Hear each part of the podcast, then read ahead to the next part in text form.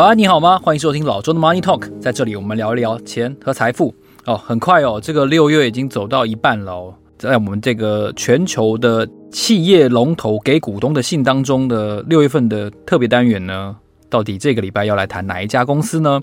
听起来很熟悉，但你可能会觉得它有点老。不过，如果看获利能力的话，其实它是非常强悍，而且一点都不输给年轻人的这一家公司，就是瑞士百年食品巨人雀巢。哦，你听到雀巢，你一定会嗯嗯嗯嗯，就是说啊，雀巢啊，这个讲这干嘛？这个很厉害吗？就是就吃的嘛，就就这么简单嘛。哦，那其实雀巢呢，现在它的市值大概有十兆，接近十兆。新台币这么多，然后而且它在 Fortune 五百大的呃排行当中，它一直都是食品饮料跟烟草这个这个类别当中的龙头哦，所以雀巢它作为一个全球性的百年企业，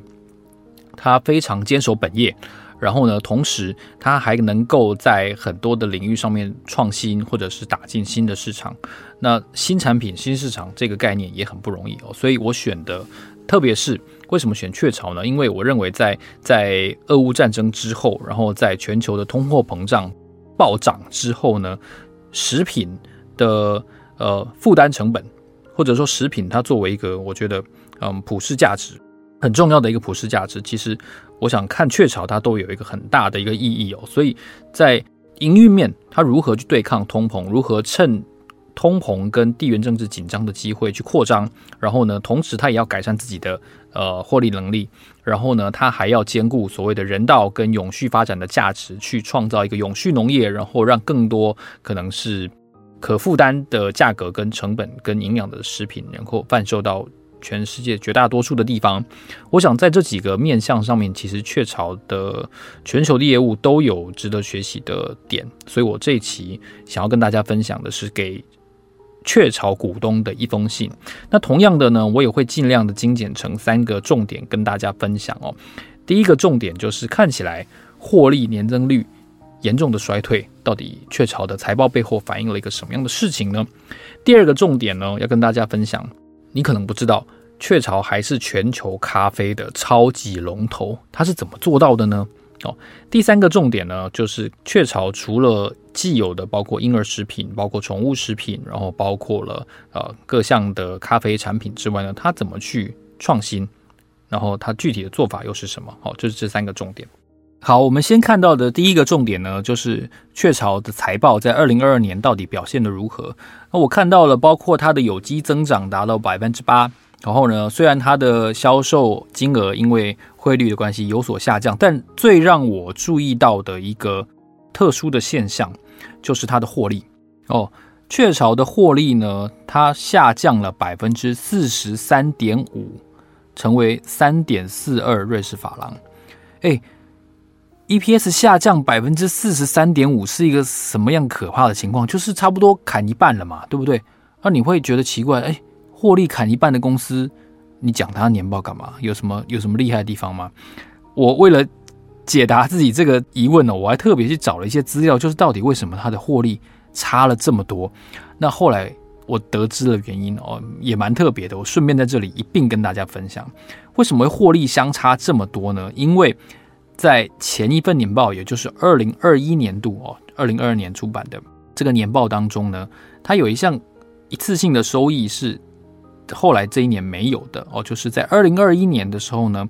雀巢卖掉了一批 L'Oreal，也就是莱雅集团的股票哦，创造了相当大笔的一次性的收益。那因为二零二二年度已经没有再卖这个股票了，所以自然就没有这个一次性收益。看起来以 YOY 来比较的话呢，雀巢的获利就衰退了哦。诶，我相信很多人都不知道，原来雀巢是 L'Oreal 的股东，对不对？而且我一查。才知道哦，不只是股东，而且是大股东哦，这个比例相当的大。这一次卖掉股票为什么会差这么多呢？因为在二零二一年底的时候呢，这一次减持让雀巢持有罗瑞的股票呢，一口气少了两千两百二十六万股。它的售价是多少呢？售价大概是一百亿美元，哇，三千多亿新台币耶。那它卖掉了这两千多万股之后呢，雀巢持有 L'Oreal 的持股呢，从二十三点三个百分比降到二十点一，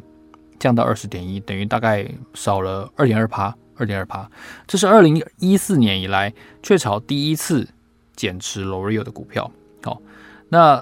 在前几年呢，雀巢跟 L'Oreal 之间曾经有一些。增值，no，但是到目前为止，L'Oreal 的董事会还有两席是雀巢这边的的代表哦，而且雀巢在去年哦，因为这个一百亿美元的卖股的所得哦，套现的所得呢，他宣布了一个新的就是股票回购库藏股的计划，当他得到这个审查批准之后呢，他就会开始执行这个库藏股的计划。那回顾最初最初哦。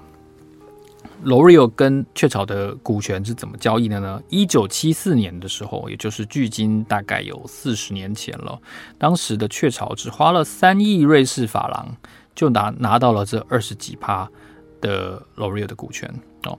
那三亿瑞士法郎大概是今天大概三亿出头美元，好，我们就当它三亿好了。但是呢，这二十趴股权呢，哦，今天价值大概是。五百三十亿美元。哦，因为我看到 L'Oreal 的股股股价是好几百欧元嘛，吼，所以你看，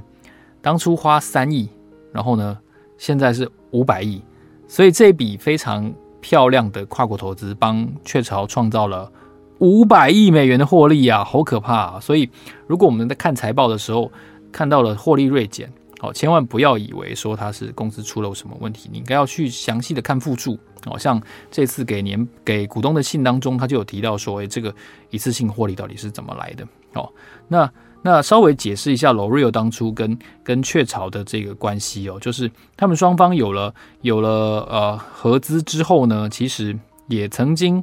争执过很多次哦，就是双方这个莱雅的家贝当古家族啊，然后这个雀巢的家族，然后双方到底有什么样的呃互相持股，董事可以派几席，其实。曾经有过好几次的啊、争执，然后是一直到二零一七年的时候呢，就是雀巢新任的 CEO，就是他们把核心策略就是定在原来这一百多年来的主业。哦，这个新的 CEO 叫做 Wolf-Mark Schneider，哦，就是马克·施耐德，他就定义说，雀巢的主业核心的战略定位还是应该摆在全球的营养，就 nutrition，然后呢，健康 health，还有他们的幸福生活 well-being 这三块哦。不管是任何的非关主业的资产也好，或者说是主业的品牌也好，要分拆要购并，都要优先考虑跟这三大主轴有没有关系，然后呢，再考虑它的获利能力跟它的成长的前景哦。所以当时并没有说一定要买下整个 L'Oreal，或者是哦把 L'Oreal 的股权全部卖出去。那当然，过去这六年其实 L'Oreal 的股价很漂亮嘛，哈，所以其实这雀巢是获利匪浅的哦。他们选择不再跟 L'Oreal 维持一个这个持股协议，但是他也不卖哦。但直到二零二一年底才第一次卖这个股票，那看起来对雀巢的获利贡献是相当大的哦。所以在在这个获利年增率锐减的背后呢，其实是有双方长达四十年的一个嗯。往来的历史哦，这是陈述给大家知道的雀巢非常专注在本业的一个例子。第二个要跟大家陈述的呢，是雀巢对于全世界的咖啡业务是有相当惊人的控制力，还有定价权哦。那你会觉得说，咖啡就是嗯，Blue Bottle 啊，哦，这个这个星巴克啊，那雀巢有吗？雀巢那个即溶咖啡有很厉害吗？但是我们在看全球市场的时候，我们就也很意外的发现，因为其实雀巢的载制力是相当的强哦。那当然，当初这个即溶咖啡这件事情，就是就是雀巢发明的嘛。哦，那跟大家稍微回顾一下，就是在一九二九年，也就是这个美国经济大萧条的那个时候呢，哦，当时的这个雀巢集团的。董事长、老板哦，Louis Staples 哦，他就接到了呃这个巴西政府的一个求援哦，因为因为全球的行情金融行情不好，导致咖啡豆的现货价格也崩盘。所以，世界第一大咖啡生产国巴西呢，就有极大量的库存咖啡豆卖不出去。那雀巢就被拜托说，能不能够想办法，把它变成就是一种食品来卖，而不是咖啡豆。咖啡豆可能烂在仓库里就就泡汤了，成本就血本无归了哦。那后来呢，雀巢的研发团队呢，他们就想出了这个咖啡粉这个方法，把牛奶然后把变成奶粉嘛，哈，然后咖啡粉，然后糖也是磨碎变成粉，把它变成粉状的，然后差不多花了快十年的时间哦，雀巢咖啡才正式的推出哦，就是一九三八年的时候，然后呢，扩展的很快，到一九四零年的时候呢，雀巢咖啡就已经在全世界三十个国家开始出售，然后真正开始。蔓延到全球，成为全球的一个知名品牌，是大概在二次大战的时候哦。随着军事各地的军事行动，然后各地的呃外派的军人非常多，所以成为了一个相当重要的品牌哦。它因为它比较容易保存哦，而且它的这个产品的形状很适合携带哦，所以雀巢咖啡这个吉隆的款式呢，就正式的成为了一个。市场很重要的一个角色哦，那你会说它很老啊？这个这个我都黑黑古巴巴的里面啊，好对吧？没有错，所以后来他们又开发出了胶囊咖啡嘛，对不对？然后除了吉隆吉隆式咖啡之外，还有胶囊咖啡嘛。那还有一件非常重要，但是大家可能有一些些遗忘的，就是在二零一八年哦，也就是也就是雀巢跟 L'Oreal 达成协议的隔年哦，雀巢。买下了星巴克的包装咖啡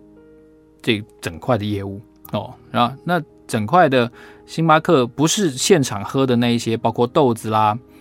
胶囊咖啡啦，然后即溶咖啡或者是那个挂耳包，其实你买的话，其实都不是跟星巴克做生意，是跟雀巢做生意哦，所以他买下对手的呃次要业务这件事情，是一个相当相当特色。而且而且强化它本身业务的一个很大的一个重点，所以雀巢在咖啡业务上面是着力甚深的。而且他们这几年也开始发展另外一个新的包装，就是那种宝特瓶装的咖啡。哦，现在越来越多了，不是那种铁罐装的啊，包括那个电视上那个什么 Rosta 是不是 Rosta 洛斯塔咖啡，就是罐装的。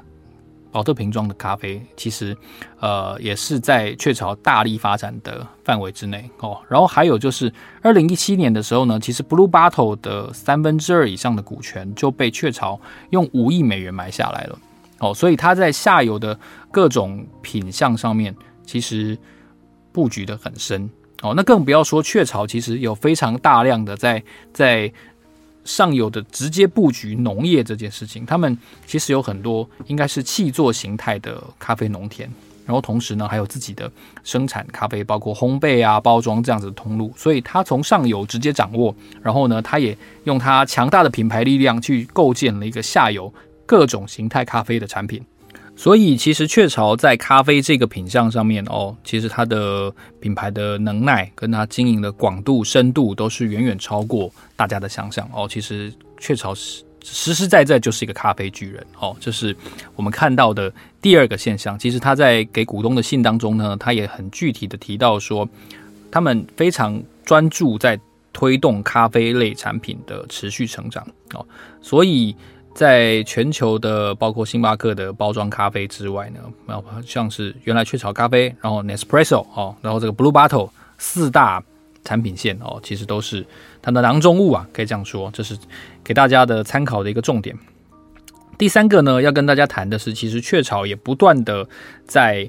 新的产品还有新的市场当中创新。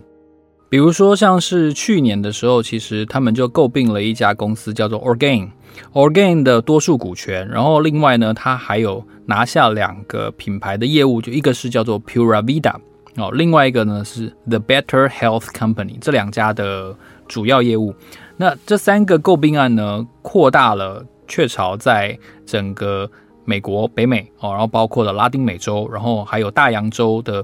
矿物质，然后维生素跟营养补充剂的市场哦，也就是跨足了一些有点像是营养食品的市场，而且同时呢，他们还在探索一个新的选项，就是花生过敏治疗，这个名字叫做 Palforzia 这个花生过敏其实人数还不少哦，就是坚果类的过敏这件事情，特别是花生，在美国有有相当相当多人其实是有花生或者是坚果过敏的哦，所以雀巢也在也在试着哦，成为这个 Palforzia 的这个新产品的选项之一哦。但是呢，因为这个现在医疗通路进展比较慢哦，所以这个 Palforzia 似乎还没有成为雀巢成熟的一个产品哦。这是在产品面。那另外呢，作为一个食品的品牌，其实如何做好数位转型也是雀巢的一个重点。雀巢就说呢，他们的数位转型还是来自于